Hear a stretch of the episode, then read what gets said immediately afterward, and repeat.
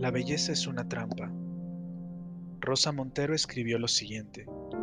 Escogemos al prójimo como quien escoge una percha, y sobre ella colgamos el invento de nuestros sueños.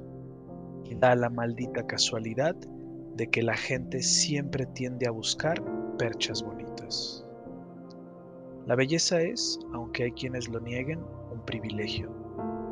La belleza da a quienes la poseen la oportunidad que es negada a otros. Es verdad que es subjetiva y que el juicio que dicta lo que es bello y lo que no ha cambiado con el paso del tiempo y cambia con las latitudes. Sin embargo, en nuestro presente, sabemos bien diferenciar entre aquello que es hermoso y lo que no es, por más que lo neguemos.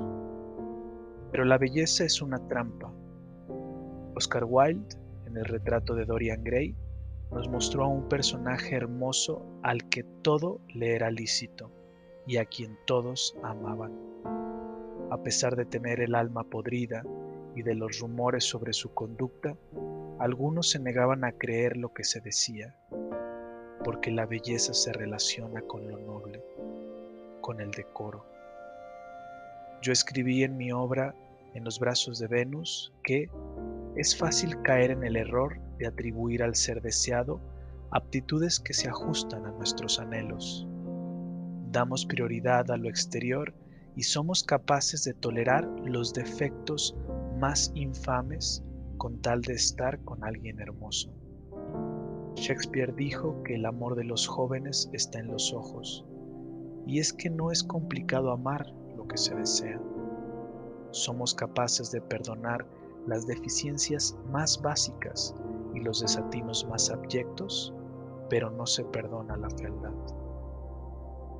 Thomas Mann, en La muerte en Venecia, describe a un hombre sensato, Gustav Hasselbach, que se vuelve insensato ante la imagen de un ser hermoso, Tazio.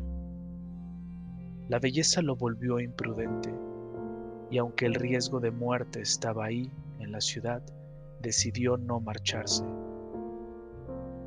Prefirió arriesgarse a estar privado de aquel rostro y aquel cuerpo.